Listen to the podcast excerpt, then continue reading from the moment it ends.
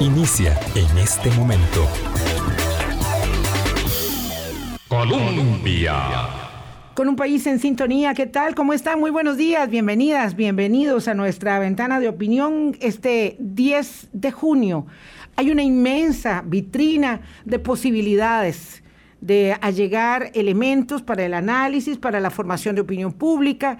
Y esta, esta pequeña ventana de opinión que tenemos aquí a las 8 de la mañana por los últimos 14 años y medio en su casa, en Colombia, eh, le permite también, eso esperamos, a eso apostamos, en ello van nuestras convicciones, que usted pueda formularse eh, sus propios criterios. Ayer tuvimos una sesión muy interesante con nuestro eh, querido amigo y, colega Eduardo Núñez, politólogo que está en Guatemala, que es costarricense, y nos dio una panorámica tanto de la situación de Nicaragua como de la visita del secretario Blinken y la vicepresidenta Kamala Harris a Centroamérica en esta, en esta última semana. Está aquí ya el presidente de gobierno español, llegó anoche, procedente de Argentina, Pedro Sánchez. Hoy es la reunión en el entorno, digamos, eh, de la Secretaría de Centroamérica, gracias José, del SICA, de la Secretaría de Integración, ¿verdad? Bueno, así se llama, ni modo, centroamericana. Vamos a ver qué pasa estas cumbres, eh, José, te voy a dar la bienvenida de una vez, José Luis Arce, que es economista, también ya eh, se va haciendo buen amigo de la casa por dicha y nos ayuda con temas económicos. Hoy vamos a ver temas económicos, pero incuestionablemente eh, quiero referir el tema de Nicaragua. Normalmente estas cumbres son ya, digamos, muy articuladas, preparadas de antemano, las declaraciones. y, y, bastante, digamos, acartonadas Estamos viviendo un momento de revitalización del país en sus relaciones internacionales. Estados Unidos ha considerado que somos muy importantes en la región, ¿verdad? Tan importantes como para que viniera el secretario Blinken. Está Pedro Sánchez aquí. La semana entrante, el ministro de Relaciones Exteriores de, Alemania. En fin, esto a mí me, parece eh, eh, significativo, ¿verdad? Eh, pero bueno, esto ocurre en el momento en que siete personas influyentes de la vida política y social de Nicaragua, incluyendo nada más y nada menos que a cuatro eh, precandidatos presidenciales de oposición de verdad, porque hay una oposición de mentira, eh, han sido detenidos en una eh, maniobra descarada ¿verdad? Sin tapujos, sin miramientos, sin pudores del régimen Ortega Murillo. Entonces, claro, uno está con la expectativa, primero si viene el canciller, que qué cara pone el canciller de Nicaragua, que, si viene hay que recibirlo, no nos queda más. Y luego... Eh, que, podrá eh, darse eh, que no sea lo establecido, aun cuando el presidente de gobierno español ya repudió la situación ayer mismo eh, en, su, en su viaje a América. Buenos días, José Luis, ¿qué tal? ¿Cómo estás? Muy bien, muchas gracias por invitarme. Y, sí, efectivamente creo que América Central está pasando un momento muy crítico, probablemente el más crítico desde finales de los 80, inicios de los 90. Creo que es el momento también de ser muy eh, firmes en las posiciones en, en, términos de convivencia democrática, porque durante muchos años, en el caso de Nicaragua en particular, pues dejamos, dejamos que los éxitos económicos, el rápido crecimiento, la relación entre gobiernos, eh, poco democráticos y sector empresarial y algunos grupos de interés eh, fuera tomando las instituciones, nos hicimos de la vista gorda y estamos ahora viendo esto que está sucediendo, que se está repitiendo en El Salvador. Entonces es muy triste en realidad para la región. Pero perdona porque ese no era el tema. no, no, no, no, yo precisamente te permití, te, saludaba para que eh, pudieras, por favor, no permitir jamás, para que pudieras, por favor, elaborar conmigo al respecto, porque además, bueno, economista, por supuesto, todos eh, saben, es la calidad eh, académica y del ejercicio profesional de José Luis Arce, pero bueno, tiene esa posibilidad, esa perspectiva del ente amplio que algunos economistas eh, permiten, digamos, eh, ampliar el foco con ellos, con su conversación, ampliar el foco. Hubiera extraño mucho, por supuesto, siempre a don Edgar Ayales, porque me enseñó muchas cosas y tenía esa facilidad de, explicarlo en sencillo, eh, igual que, que Don Guti, ¿verdad? Este, eh, em, don Leonardo Garnier, ni qué decir, ¿verdad? Que son economistas que tienen lente muy amplio, ¿verdad? Que observan lo social y lo político muy entrelazado, y yo creo que eso hace, ¿verdad? De, este, de esta visión interdisciplinaria eh, tan compleja como la realidad misma de todos los días, eh, una posibilidad de enriquecimiento enorme. Por supuesto. Eh, vamos a ver, es imposible hablar de economía sin hablar de política. y sin hablar de, relaciones sociales y de todos los vínculos que existen. Entonces, eh, el que hable solo de economía con las cifras, digamos, creo que está dejando de lado una parte muy importante del contexto. Y, tiene que ver con lo que decías, durante mucho tiempo todos volvimos a ver a otro lado con el tema de Nicaragua, empezando por la empresa privada de Nicaragua que hizo un acuerdo eh, ni tácito, era muy explícito. Yo no me meto con usted, Ortega, usted no se mete con mis negocios y aquí todo el mundo contento, pero eso no era así porque no era sostenible. No, definitivamente. Durante, en el caso de Nicaragua fueron muchos años, yo diría que décadas, en donde, digamos, eh, los espacios de crecimiento económico, eh, se, fue, se dieron, El país logró crecer a un ritmo muy acelerado en la región, logró mantener estabilidad económica, pero ah, Paralelamente a ese proceso iba un, iba un deterioro, la institucionalidad muy grande, eh, que quizás en algunos casos sector privado, eh, la comunidad internacional, también eh, algunos organismos multilaterales lo dejaron de ver quizás o quisieron evitar entrar en, ese, en esos temas tan incómodos y los resultados estallaron y la situación estalló, recordemos, en 2018. Yo creo que es muy triste eso porque yo creo que lo que muestra es que que, bueno, en primer lugar, que se requiere una institucionalidad sólida para la convivencia democrática y creo también que es, y para el crecimiento económico, ¿verdad? Ah, para los negocios. Para, los negocios, claro, que Esto, no es una no es un trade-off, no, no, es un intercambio, sino que tienen que ir juntos. Y creo que la otra cosa muy, muy importante también es... Eh, que tenemos que entender que democracia ¿verdad? es mucho más que votar cada cuatro o cinco años, ¿verdad? que creo que es en donde nos quedamos después de haber retomado la paz en Centroamérica a finales de los 90, a inicios de los 90, pensamos que esas eran las instituciones que requeríamos y me da la sensación que lo que está sucediendo en el Triángulo Norte, lo que ha sucedido en El Salvador, en Nicaragua, lo que nos muestra es que nos quedamos con la definición del curso de cívica del Colegio de Democracia en la región y no hemos entendido que es mucho más que eso. No lo entendieron las élites, no lo entendieron los grupos de interés, no los entendieron los políticos y yo creo que la ciudadanía también en alguna medida no lo entendió. Y, y, yo me temo que, que vienen años... Eh, muy grises para la región Y, ojalá aprovecháramos, digamos, el, el, apoyo internacional para la recuperación y también para reconstruir espacios democráticos, porque si no, en realidad vamos a seguir dando tumbos eh, como hemos estado dando en los últimos, en las últimas décadas, ya casi siglos. Sí, José, ayer estábamos hablando de eh, dos caras de la moneda con migración y corrupción. Eh, y mm, creo que a algunas personas les sucedió que no pudieron entender el planteamiento de la visita de Kamala Harris a Guatemala y, el eh, y, a, México, perdón.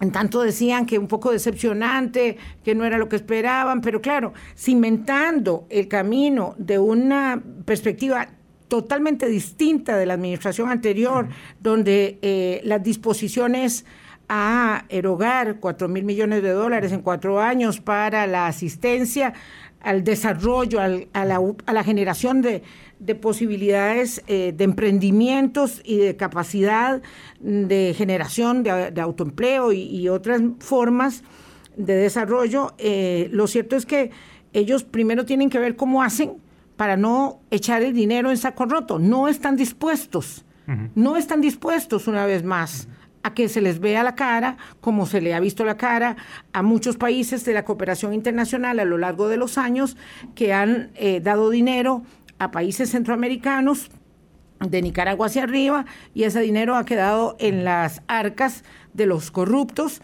eh, y, y, la gente ha perdido la esperanza. Y ella decía, Kamala Harris, tenemos que darle a la gente un sentido de esperanza, pero a partir de una disposición política de los líderes para poder ejecutar esos proyectos esperanzadores.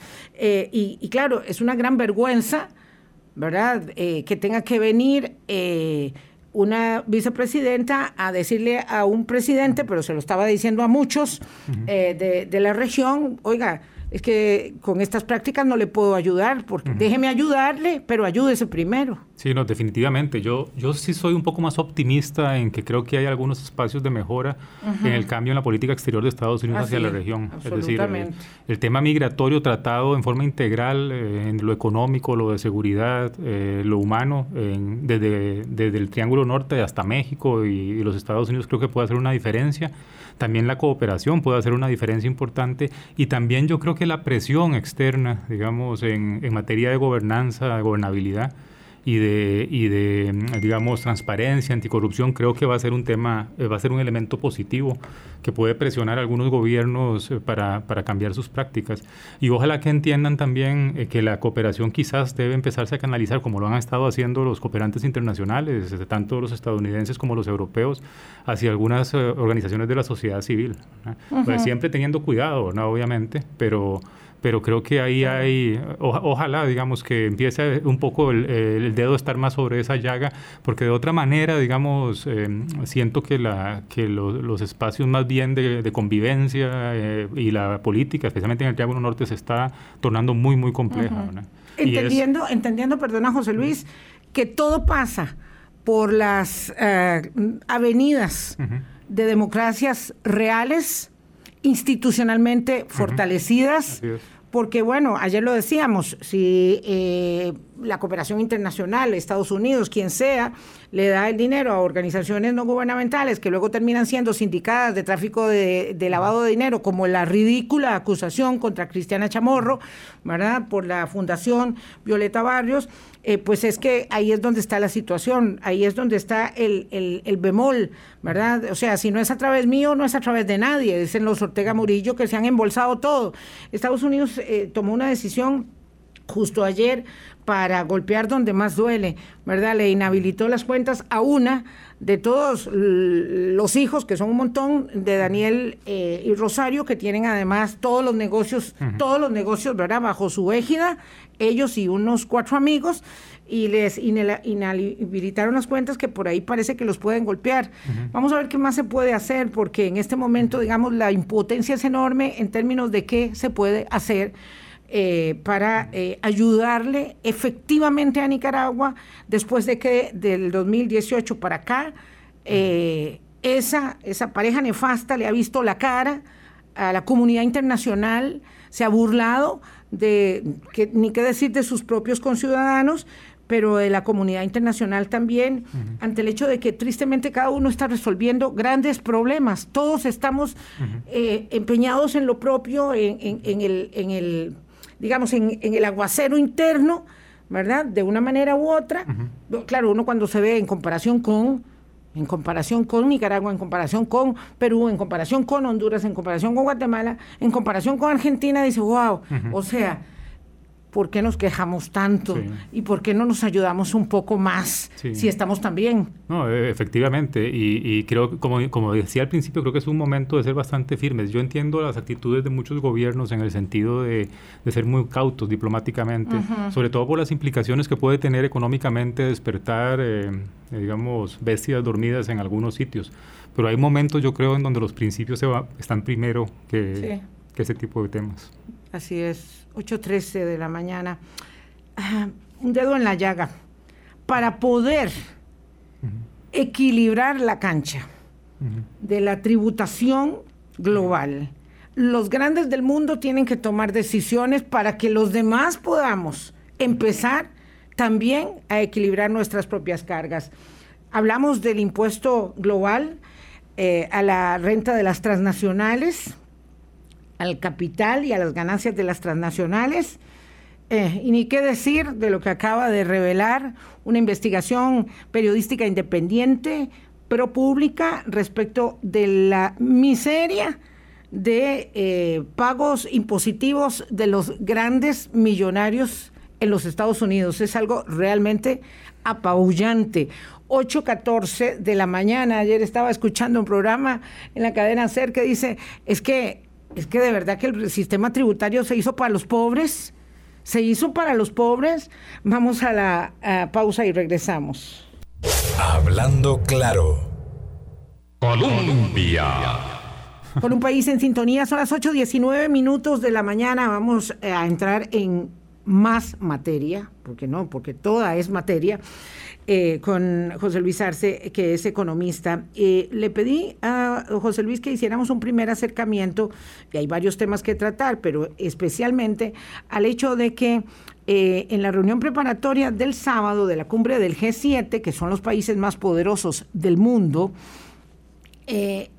porque la reunión de presidentes empieza mañana en el Reino Unido, se decidió avanzar en la idea que era una utopía, para ser franca, este, así lo veía yo, de imponer un tributo global a las compañías multinacionales y tecnológicas eh, para que, digamos, empecemos a nivelar la cancha. De esto ha venido hablando con mucha insistencia la administración del presidente Joe Biden y parece que hay ideas a las que les va llegando la hora. La idea es avanzar hacia una reforma para establecer un impuesto a las sociedades que en principio podría oscilar como entre el 15 y el 20%. Estados Unidos habló del 21%, ¿verdad? Según la cuantía de las utilidades. Y esto es de verdad una verdadera revolución para tratar de introducir un poco de justicia tributaria en un mundo, y ahora vamos a ver por qué lo podemos sostener con tanta eh, categorización en un mundo muy desigual, eh, asquerosamente desigual, habría que decir. Eh, ¿De qué va este impuesto global? Y ya hablaremos de la enorme dificultad para implementarlo, pero de la importancia política de decidirlo. Yo creo que esto es, es, un, es un tema bien importante, eh, no solo para las economías avanzadas, sino para las economías como las nuestras, ¿verdad? Porque se está, estamos hablando de un cambio en la estructura de tributación sobre el ingreso mayor, que surge justamente de los cambios que se han estado dando en la economía, en la economía mundial, el surgimiento de empresas tecnológicas, el hecho que los sistemas tributarios han creado agujeros en donde las firmas pueden encontrar espacios para reducir su carga impositiva debido justamente a la competencia en las tasas que existen entre países. Lo que se está proponiendo en realidad son dos cosas bien importantes, son dos pilares. Uno es el impuesto mínimo a las empresas eh, del 15, entre el 15 al 21%, dependiendo de quién lo proponga. Y el otro pilar importante es asociar la tributación con el lugar donde se tienen o se hacen los negocios, que es el, el, otro elemento que erosiona la base impositiva. Digamos, eh, las grandes multinacionales, grandes empresas, lo que, están, lo que hacen es, eh, digamos, registrar sus ganancias en las jurisdicciones con tasas más favorables y sus operaciones, su empleo, sus ventas, sus ganancias se generan en otros sitios. Entonces, eh, se está cerrando ese, ese tema de la erosión de la base tributaria por las dos vías, por la vía del impuesto mínimo y por la vía de asociar eh, la tributación con el lugar donde se tienen las operaciones económicas. Eh, creo que la necesidad es, es clara, ¿verdad? Después de la pandemia, las economías avanzadas y las economías en desarrollo vamos a necesitar cambiar la estructura tributaria para recomponer la sostenibilidad fiscal. Es el plan de Biden de, de eh, impulso fiscal tiene que ser financiado y tiene que ser financiado por estas vías, una que es la que se está proponiendo y creo que ese es un reto que vamos a tener todos los países. Y, y es un reto de financiamiento y es un reto también de equidad, también como estás diciendo, porque está empezaría a cortar esa tendencia que empezó en los años 80, 90 de competir por tasas impositivas bajas y que se empezó a convertir en una carrera digamos... Em, una carrera hacia abajo. Una carrera hacia abajo, exactamente. Y, y, una carrera eh, que tiene implicaciones fiscales y también en términos de desarrollo, eh, importantes, eh, como podemos conversar un poquito más adelante. Claro, que lo tenemos que ver justamente. vamos a ver, el punto aquí es que hay que ponerle el cascabel al gato porque la, el cuestionamiento es, ¿por qué se ha establecido un criterio tributario que globalmente penaliza, por así decirlo, el trabajo, en lugar de grabar la riqueza, las enormes utilidades. Entonces, las cargas que pesan sobre los trabajadores asalariados o sobre las pequeñas eh, y medianas empresas son eh, gigantes versus las posibilidades de elusión que hacen que las corporaciones multinacionales eh, puedan salirse, digamos, del, del, del, esquema tributario y paguen mm, sumas irrisorias, ¿verdad? Ridículas de impuestos, lo cual hace que sobre las espaldas de las personas que tienen menos dinero caiga el sostenimiento de, eh, el, digamos en el caso nuestro, del sistema eh, eh, de garantías y posibilidades que el Estado mm, debe brindar a sus ciudadanos, carreteras, salud, educación, policía, en fin, todo lo que tenemos que pagar. Y esta desigualdad es una desigualdad en el mundo. Sí, no, efectivamente. Y la, la, razón es sencilla, es que las personas y las pequeñas empresas eh, no podemos escapar, digamos, de los marcos tributarios locales. Estamos mucho más atados a los marcos tributarios locales. Las transnacionales tienen la posibilidad de reubicar sus operaciones y tienen la posibilidad sobre todo de registrar sus operaciones, sus ganancias en diferentes eh, em, jurisdicciones dependiendo de las ventajas impositivas. Y eso les da ese espacio para reducir sustancialmente sus cargas tributarias. Algunos países, digamos, incluyendo los centroamericanos, incluyendo Costa Rica y también algunos europeos, encontraron en los 90 que una forma de atraer inversiones en un momento de necesidad económica importante era justamente competir con el componente impositivo para dar ciertos beneficios para que las empresas se ubicaran en esos lugares, tanto operativamente como de registro. Y eso fue erosionando la base impositiva mundial.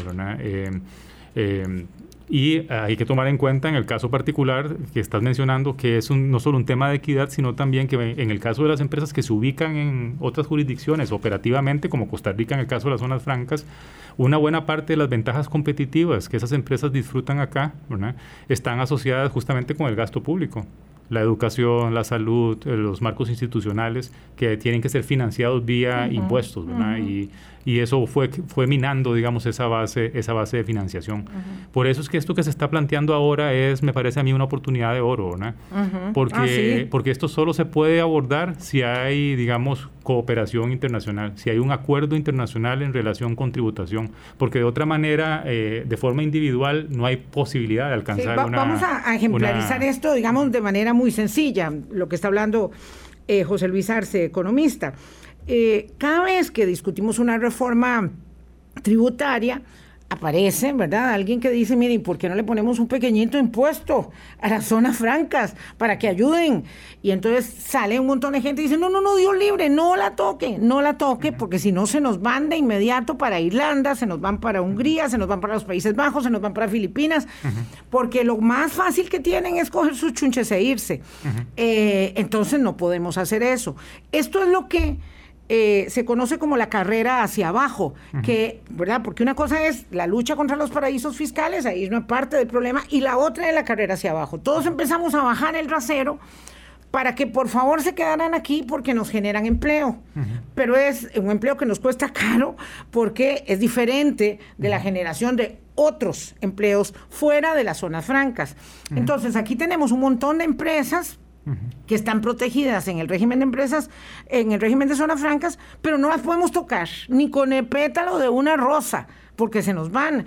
Entonces hay este problema, ¿verdad? Que se torna, se torna de financiamiento del Estado, pero también ideológico, de por favor pongámosle un impuesto y, no toquemos las... Esto hay que hacerlo desde arriba. Es decir, ellos están, me refiero al G7, mm, estableciendo esta determinación, ¿verdad? Pero estamos hablando de los grandes, grandes, ¿verdad? de, los, de los países, de las economías más grandes del mundo.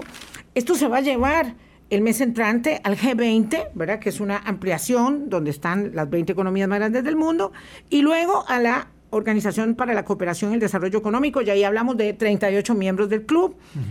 Eh, el problema, entiendo, José Luis, es eh, hacer la implementación que va a involucrar a 140 países del mundo, ahí estamos nosotros, para definir qué es lo que se debe grabar, ¿verdad? Y cómo entonces esos grandes portaaviones de compañías multinacionales, Irlanda, Países Bajos, nosotros que somos una pista chiquitica, pero que es muy importante, vamos a, digamos, sobrellevar una situación que por nos excede. Sí, bueno, el, avance de la implementación de esto va a depender mucho de la posibilidad de, que, de la negociación entre las economías avanzadas primero. ¿no?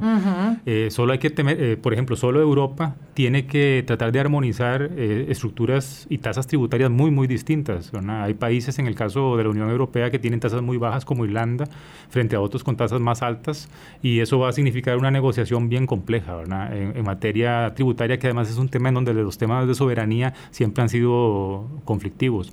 Ese proceso podría tomar probablemente hasta el año 24, ¿verdad? Es, esto no va a ser algo inmediato, pero creo que es algo que hay que ir analizando. En el caso de Costa Rica, yo creo que hay un tema que mencionaste que es muy importante. Eh, yo creo que hay que eh, eh, tomar el tema de la tributación, de la tributación sobre la renta para las empresas de regímenes especiales y las empresas fuera de regímenes especiales, la verdad, con ciencia y con análisis y dejar la parte ideológica.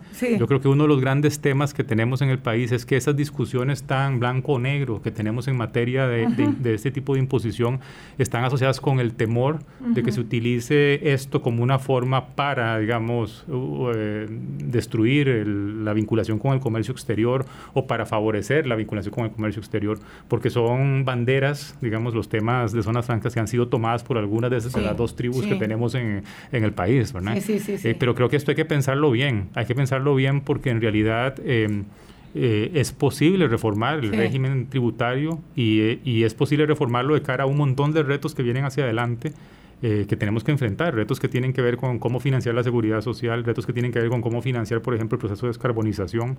Entonces, las pensiones. Eh, sí, exactamente. Entonces, eh, esto es una cosa que ojalá nos tomáramos en serio, ¿no?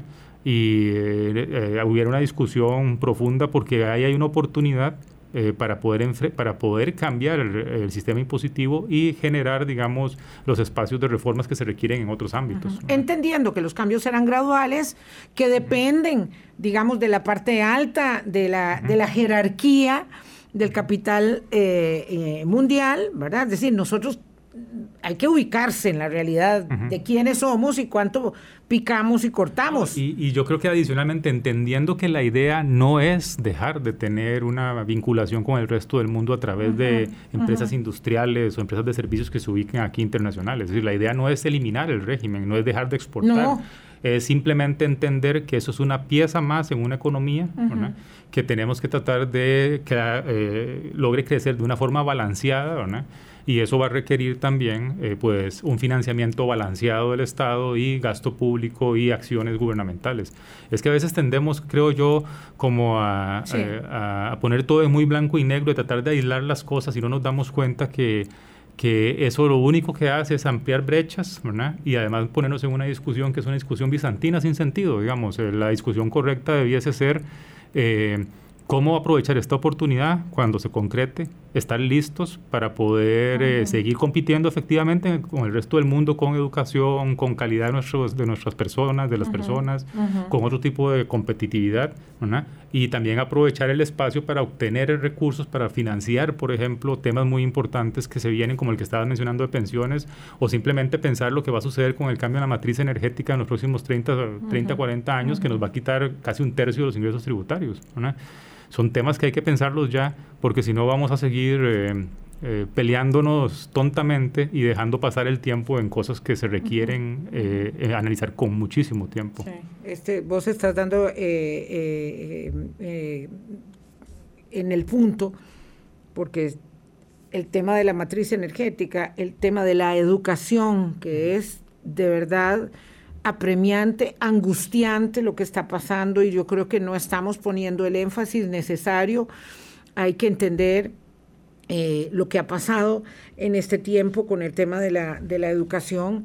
Eh, y luego, bueno, cuando hablamos de justicia tributaria, ¿verdad? Que es algo que, que, em, en, la elaboración conceptual todos quisiéramos este, observar, eh, tenemos que entender que estas grandes corporaciones eh, se movilizan con una capacidad impresionante para poder eh, hacer de la ilusión la práctica. Yo estoy anonadada con esta investigación de ProPública que se dio a conocer este, en las últimas horas en Estados Unidos. Estados Unidos ha dicho que va a investigar la filtración de la información, pero más impactante que se haya filtrado la información es el, entender, el, el reconocernos en un esquema tan, tan oprobioso donde la gente multimillonaria como Jeff Bezos, Michael Bloomberg, Elon Musk, George Soros han ganado 400 mil millones de, dólares, este, tuvieron en ganancias eh, el año pasado, antepasado,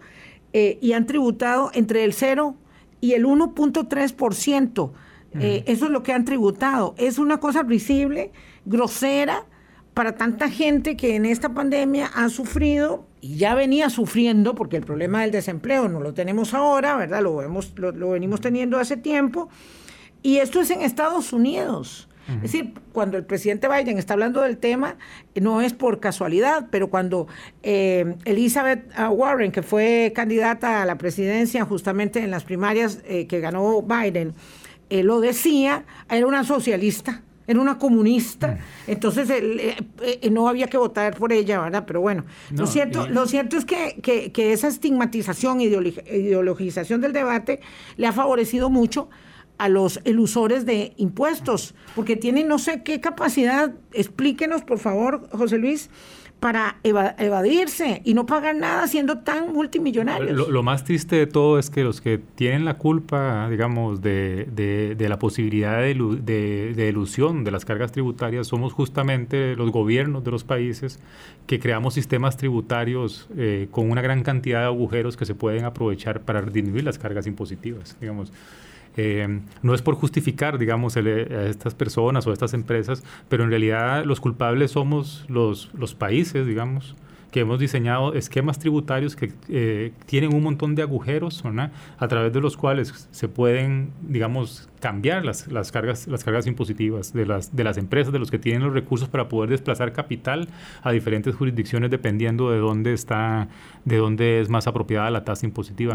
Por eso, de nuevo, insisto, en la parte, en, la, en el mundo anterior, digamos, antes en donde los movimientos de capital eran más limitados, en donde, por ejemplo, la producción estaba más asociada con el territorio, tenían sentido los esquemas tributarios sobre el ingreso basados básicamente en el lugar donde yo estoy operando, como el de nosotros, que es antiquísimo, en el, mundo actual, aunque esto parece una perogrullada, pero, pero en realidad en el mundo actual eh, ahora hay que repensar el esquema impositivo, que es lo que está planteando el G7, porque justamente esa movilidad del capital, esa posibilidad de yo poder registrar mis ganancias en Irlanda o en Chipre, o poder registrar las ganancias en Panamá, por ejemplo, hace que se erosione sustancialmente la carga impositiva, que los países pierdan ingresos tributarios y que además empiece a destruirse convivencia democrática otra vez por la percepción de que hay una gran desigualdad en el tratamiento del financiamiento del gasto público. Nos estamos aniquilando unos a otros en la carrera para abajo. Y, la, el, y la, el, gran reto yo creo de esto, y es que eh, resolver el problema es justamente, es un, es un tema que se tiene que resolver globalmente. Sí, claro. esta es la clave, digamos. Esta es la clave. Se está decidiendo en el, en el G7 y decíamos que se va a llevar al G20 y luego a la OCDE, pero Luis Dávila comentaba en nuestra página de Facebook, eh, decía, bueno, yo no veo a países como Turquía, como Rusia o México avalando esta propuesta, entonces no deberían ser incluidos porque el plan entonces no es realista, pero es que el plan va a ser realista en la medida que Estados Unidos, Japón, Italia, Alemania, Francia, eh, Canadá digan, no, esto va porque va. Y hay otra cosa importante también, eh, respondiéndole a Luis. Luis. Eh, esto va a tener garrote y zanahoria, ¿verdad? Va a, haber un, va a haber zanahoria en el sentido de que va a haber incentivos para que los países se eh, unan a la propuesta global de, de grabar eh, ingresos. Y también va a haber garrote, ¿verdad? Porque parte de la propuesta de los pilares que, están, que se han avanzado en, en, esta materia en OSD incluye, por ejemplo, la posibilidad de que los países no acepten ciertos tipos de gastos en las empresas eh, en jurisdicciones que no sean conformes con, la, con el esquema global que se está planteando, de manera entonces que va, se, se va a cerrar, se puede ir cerrando esto por las buenas o por las malas. Y por las malas es simplemente no aceptar crear, eh, digamos, multas, penalizaciones y cerrar los espacios para que las firmas puedan trasladar eh, gastos o ingresos a, países que no son conformes con la nueva estructura tributaria. Entonces esto, esto si a juzgar por el impulso que está tomando, esto iría en serio y tiene los dos componentes, la zanahoria y, el garrote. Bueno, dice Neddy Zamora que esa noticia la llena de esperanza. Y a mí también, yo no quiero, digamos, ser ilusa, pero lo cierto es que, como decíamos al principio de la conversación, José Luis, esto, esto era una utopía. Hasta que no lo expresaron ya los países del G7, se ha hecho tan grande, es tan inmensa la, la, ganancia de unos pocos, eh, virtud a eh, la carga de muchos sobre nuestras espaldas. Digo, eh, lo que pagamos de impuestos los que estamos en regla es enorme respecto de lo que ganamos con una gran cantidad de limitaciones, por ejemplo, para establecer que, eh, es exonerado del pago de impuestos, ¿verdad? Eh, yo estaba viendo que a, a, uno de estos grandes millonarios no sé si fue Jeff Bezos que el año pasado no pagó, pagó cero impuestos, pero además el Estado le devolvió cuatro mil dólares porque había tenido un hijo. Y yo, o sea, es que es algo impresionante. Cuando uno en la, en la, en la renta, si tiene un hijo dependiente, dice, bueno, y rebájense cuatro mil pesos de un año entero de la renta. dije, pero ¿qué es esto? Eh, de verdad es muy grosero. Eh, pero también es muy esperanzador ver que se mueven las eh, grandes potencias del mundo en la dirección de establecer un poco de eh, justicia tributaria porque la gente está defraudada de las democracias. dispuesta a pegarles pedradas y hacer cualquier cosa como está pasando en Perú, que era malo y peor, malo y peor, todo er, todas las opciones, ¿verdad? Eh, y como está pasando en muchas otras partes. No, es, eso es bien importante. Yo creo que eh, atiende a una demanda, digamos, en materia de equidad y ojalá una, una demanda en materia de equidad, yo creo que más balanceada, más responsable en el sentido de de construir, digamos, otra vez esos espacios de convivencia. Creo que también responde a una cosa que yo creo que es bien importante y que a veces aquí no lo entendemos bien, ¿verdad? Y ha, habido mucho también discurso ideológico en torno a las cargas impositivas y, la, y lo que eso podría, la reducción podría significar sobre el crecimiento de las economías. Eh, es el famoso discurso, bueno, bajemos los impuestos, por ejemplo, para poder crecer más. Y eso en realidad es algo que no deja de ser, eh, pues, básicamente una utopía ideológica. Sí, sí, sí. Yo creo que un poco lo que ha demostrado... Eh, era aquella cuento, José Luis, del derrame de la copa. Y, la copa no se derramaba nunca. Exacto, Porque, porque lo que pasa es que las cosas son muchísimo más complejas que eso, ¿no? se, requiere, se requiere tener una tributación que promueva la equidad y que sea además razonable para que también promueva el crecimiento. Las dos cosas son compatibles. Pero también hay que entender que si queremos distribución, que si queremos mejorar productividad, que si queremos mejorar educación, salud, cualquier reto, digamos, de este tipo de retos colectivos, se va a requerir también gasto público y eso tenemos que financiarlos por, por algún lado. Entonces, de nuevo, eh, es, esto es, ojalá, creo yo, y, tal vez soy muy ingenuo probablemente, pero creo que esto es un buen momento de nuevo para, para poner la discusión donde tiene que estar, y es en los hechos, digamos, y sobre todo en el diseño correcto de políticas públicas.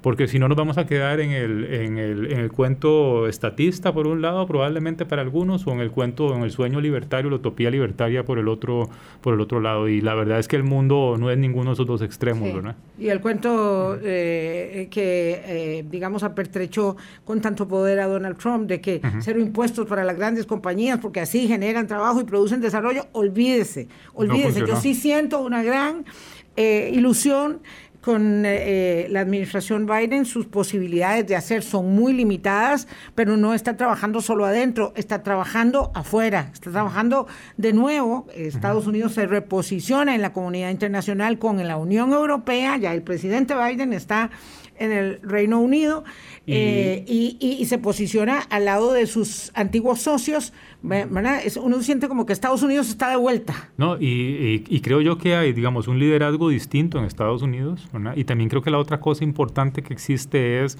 pues, una coyuntura muy particular, ¿verdad?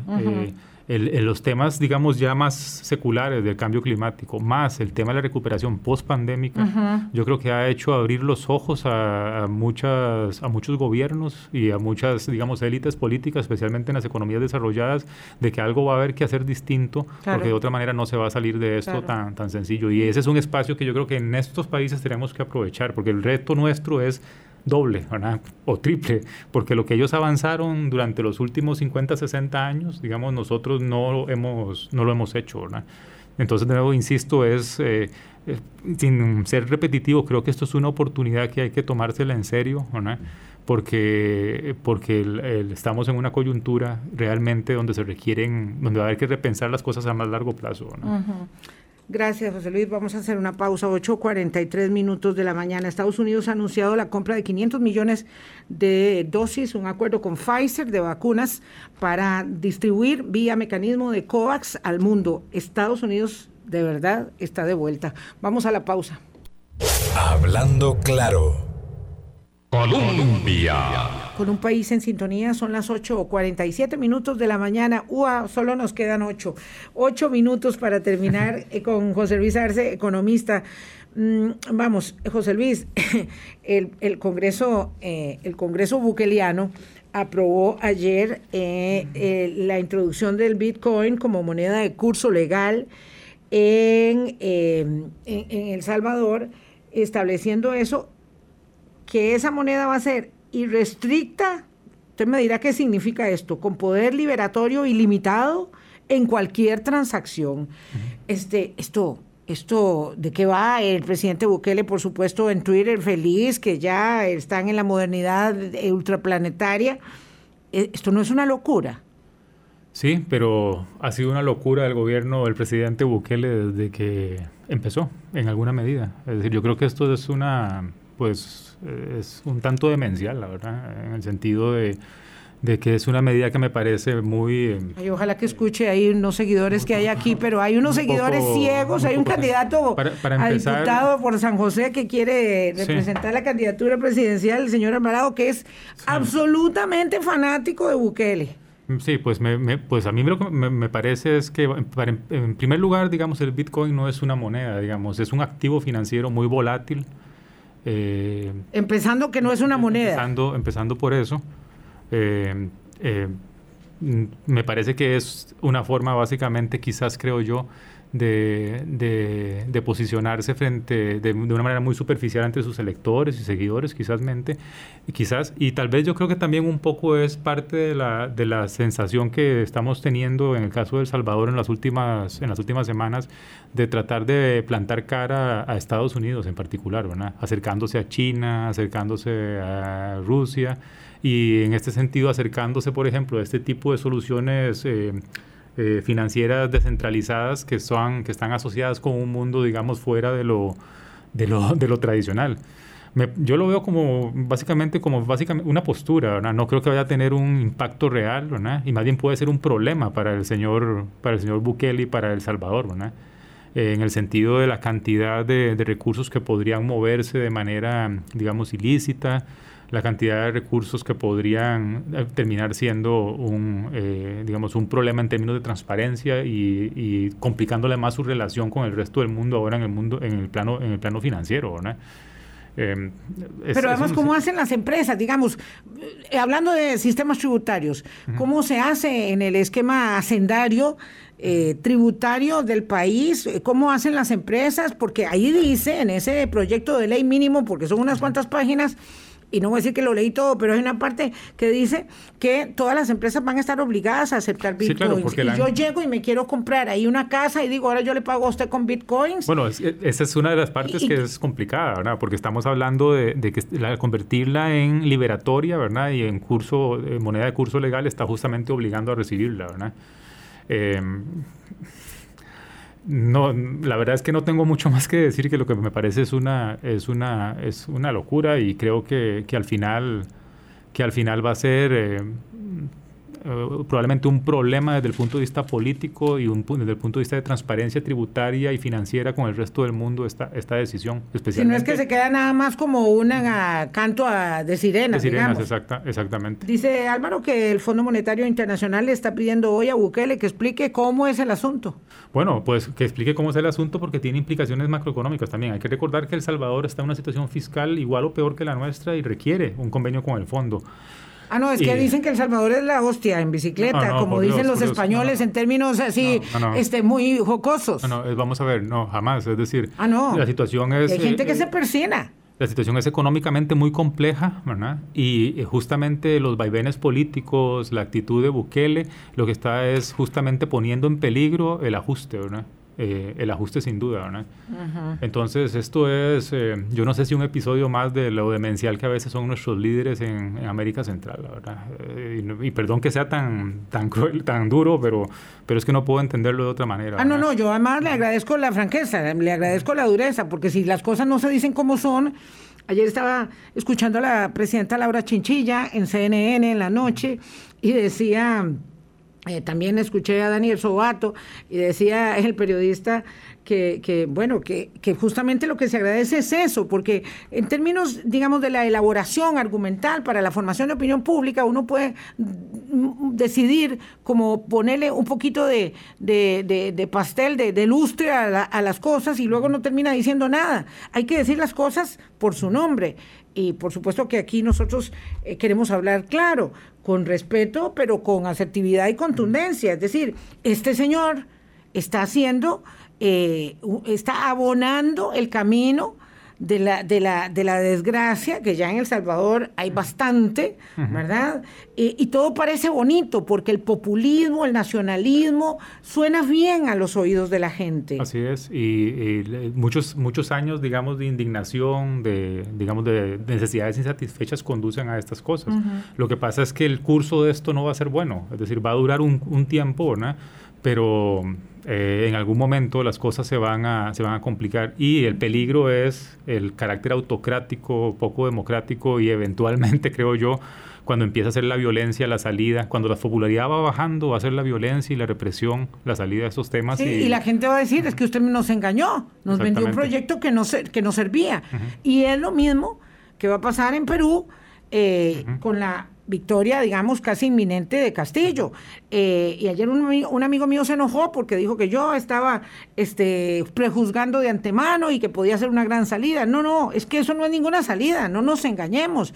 Y tampoco digo que lo fuera Keiko Fujimori, pero venir a dispararle a, la, poca gobernanza que está sostenida ahí con, curitas en, Perú es, una apuesta, un disparo. El, el gran tema, Vilma, es que cuando llegamos a situaciones como la elección de Perú esta semana, el pasado domingo, o la situación del Triángulo Norte en América Central, cuando llegamos a ese punto, ninguna de las dos son una salida. Nada, nada, por eso eh, termina la gente eso, Por eso, y de nuevo insisto, por eso es que debimos haber pensado antes, digamos, cómo ir creando políticas públicas en muchos ámbitos, en lo económico, en lo distributivo, en lo productivo, para que justamente no llegáramos a este punto en que estamos. Y esa es parte de los retos, yo creo, importantes, porque no vamos a seguir saliendo. Este tipo de locos, este tipo de polarización, me temo yo que van a seguir existiendo, ¿no? Y no van a ser la solución al problema hasta que no entendamos que lo que se requiere es institucionalidad, gobernabilidad, políticas públicas que atiendan a la gente y eso no surge de un discurso que sea populista, eso surge de un Estado fuerte, de un sector privado eh, también fuerte, pero democrático y sobre todo que entienda la lógica de la relación público-privada y eso es lo que no hemos hecho en América Latina, nunca, y no hemos hecho en América Central. Con muy pocas excepciones lo hemos, lo hemos logrado. ¿no? José Luis, muchísimas gracias por haber venido. Espero que siga este, acompañándonos. Yo encantado siempre. El café y la conversación, sobre todo, muy interesante. Muchas, muchísimas gracias. De verdad, nos abona em, eh, la calidad de los invitados a, la discusión de todos los días. Saben que nuestros programas quedan ahí, grabados en nuestras redes, en los podcasts de Hablando Claro. Los pueden eh, compartir. Eh, y todos vamos aprendiendo. Yo todos los días aprendo mucho y por eso eh, tengo tanta pasión con este oficio privilegiado. Gracias, José. Buenos días. Gracias. a ustedes, amigas y amigos. Mañana hablamos con el doctor Mario Mora, eh, jefe de inmunización de la caja, y hacemos un repaso obligado. Y el lunes volvemos sobre el tema de Nicaragua, por supuesto que sí. Y la evaluación del viaje, de la visita del presidente de gobierno español, Pedro Sánchez, aquí en territorio costarricense, hoy y mañana. Chao. Hablando claro, hablando claro.